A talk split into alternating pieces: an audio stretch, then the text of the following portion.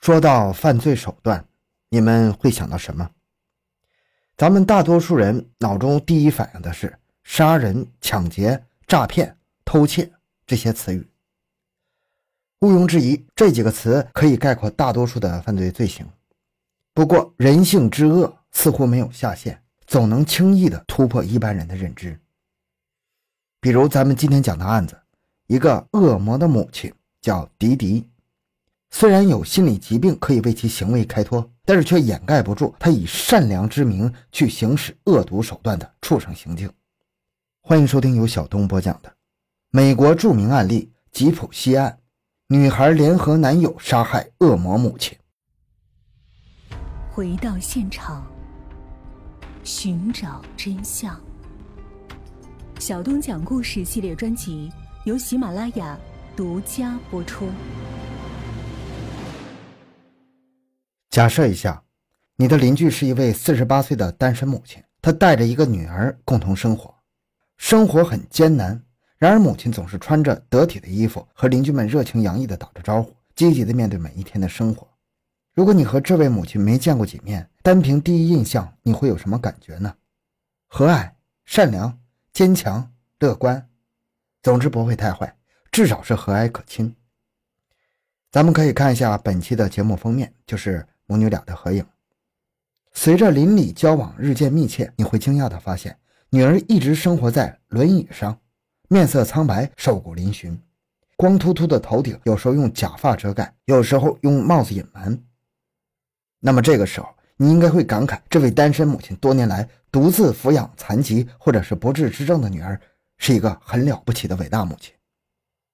当然，绝大多数人都会是这么想的。在这种情况下，这对母女俨然成为了密苏里州的明星。社区居民们怀揣着善良的心，希望能为二人提供力所能及的帮助，甚至连当地的警察局和州政府也知晓了二人的存在，默默地关注母女俩。很快，社区的邻居们得知了母女俩的具体情况。母亲的姓名是迪迪·布兰查德，女儿的名字是吉普西·罗斯·布兰查德。他们因为受到卡特里娜飓风的影响，从路易斯安那州来到了这里。迪迪告诉邻居们，吉普西天生患有许多的遗传性疾病，导致其智力只有七岁儿童的水平。而父亲对这个怪胎女儿非常厌烦，甚至会当着迪迪的面辱骂女儿。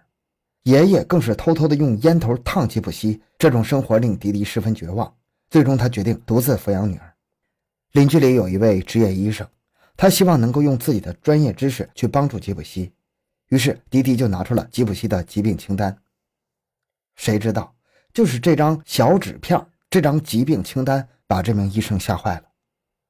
在清单上，人们大概能看到他们耳熟能详的一切疾病：癫痫、视觉障碍、听觉障碍、消化系统反流、半身不遂、哮喘、智力障碍、白血病。尿失禁、肺泡、慢性通气不足、先天性心脏病等等。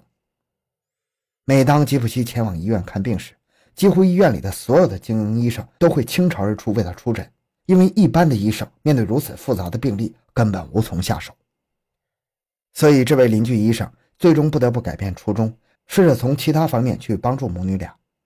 幸运的是，拜这位医生所赐，人们才能详细了解到吉普西真正的病情。这个真正是打双引号的，同时他们对迪迪的付出也格外的敬佩。社会甚至发起了暗中帮助迪迪母女的关怀活动，无数热心的邻居摩拳擦掌，打算为二人送上一份爱心。吉普西患有半身不遂，只能生活在轮椅上。不过有一个好消息，他的手还是可以移动的。或许是为了打发漫长的无聊时光，吉普西喜欢上了社交软件。他经常在个人页面上发布一些类似心情的留言。他们大部分都和爱与希望有关系，许多邻居都关注了他的账号。他们尝试着理解一名玻璃人的心路历程，并期待着在吉普西遇到挫折的时候，能够第一时间冲上去提供爱心。二零一五年六月十四日，密苏里州警方接到一通报警电话，报警人在那头表示，迪迪家可能出了严重的问题，希望警方赶紧前来查看。接线员根本不需要询问事发地址，就立刻派出了警力。因为这对母女早就是他们重点关注对象了。这对母女太有名了。当警察赶到现场，发现母女的住所外围满了热心民众。他们看到警察后，立刻表示从吉普西的个人主页发现了不对劲儿的地方。以往充满了正能量的页面，突兀地出现了一句话：“那个婊子死了。”看到这条莫名其妙的留言之后，无数人冲进吉普西的个人页面留言，试图寻找线索。有人觉得他的账号被盗用了，有的人觉得他可能是看了某部电影后爆了粗口。事情到这儿，一切还显得很合理。不过，接下来的事情就显得诡异了。几分钟后，吉普西的账号又更新了。首先是一句骂人的话：“我他妈的砍死了那头肥猪，把他纯真无邪的女儿也强奸了。”他的叫声好大声啊！还有哈哈哈哈的留言。听了邻居们的描述，警方察觉到了一丝异常，他们立刻申请了搜查令。随后破门进入了迪迪和吉普西的住所，果不其然，诡异的留言并非是空穴来风。母亲迪迪被砍死在床上，从干涸的暗红色血迹来看，案发应该是有几天了。而女儿吉普西则去向不明。知道了真实的情况之后，邻居和警方都沸腾了，吉普西的下落也成了最关键的线索。这时候，邻居里有一名平日里和吉普西关系很好的女孩阿丽亚站了出来。向警方提供了非常关键的信息。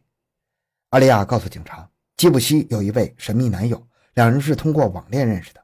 这件事吉普西没有告诉自己的妈妈，因为他被妈妈严格的掌控着，不允许他恋爱。一被发现不对劲，就会被没收手机、电脑，切断和尸体的联系。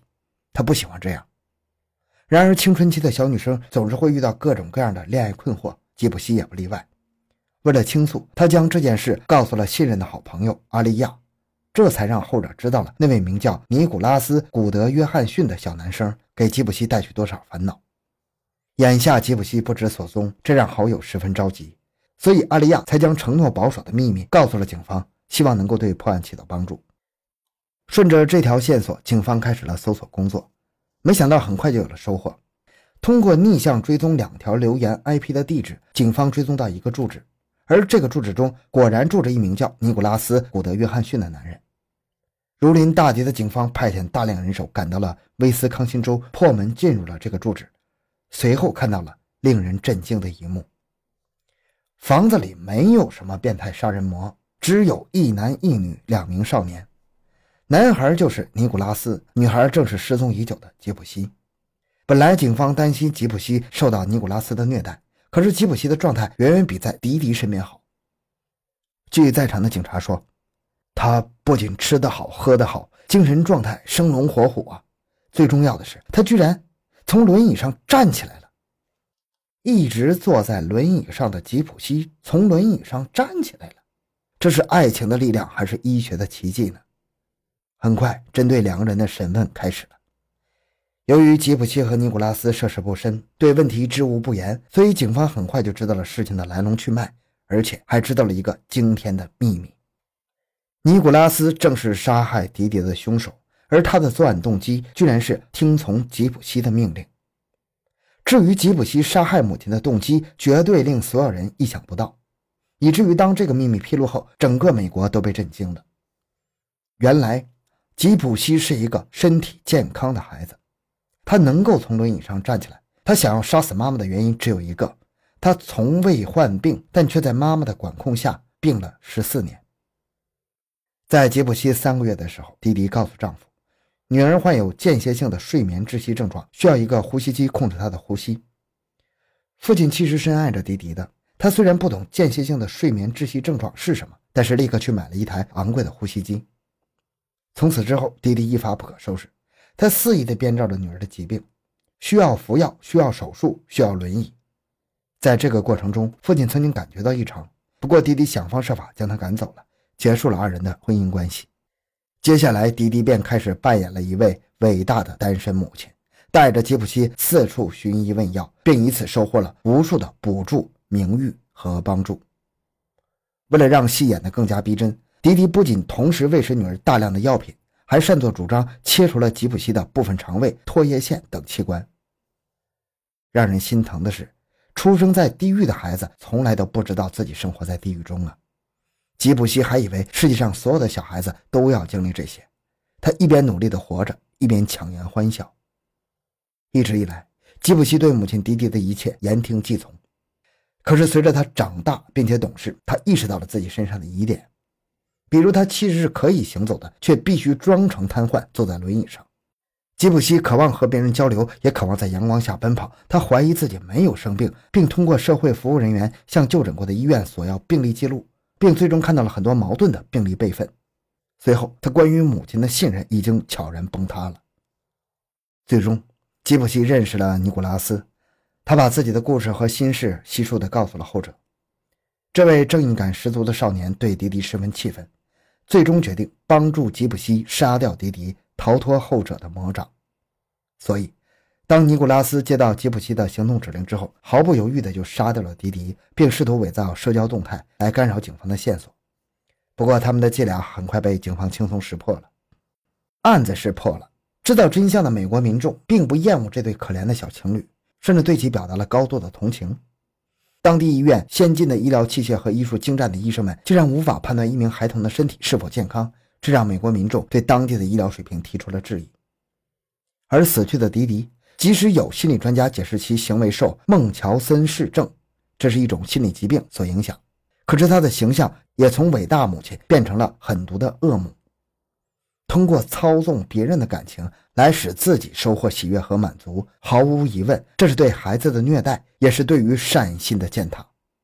最终，吉普西被判了十年监禁，而尼古拉斯是终身监禁。好，这个案件讲到这里。小东的微博账号主播小东讲故事，感谢关注，咱们下期再见。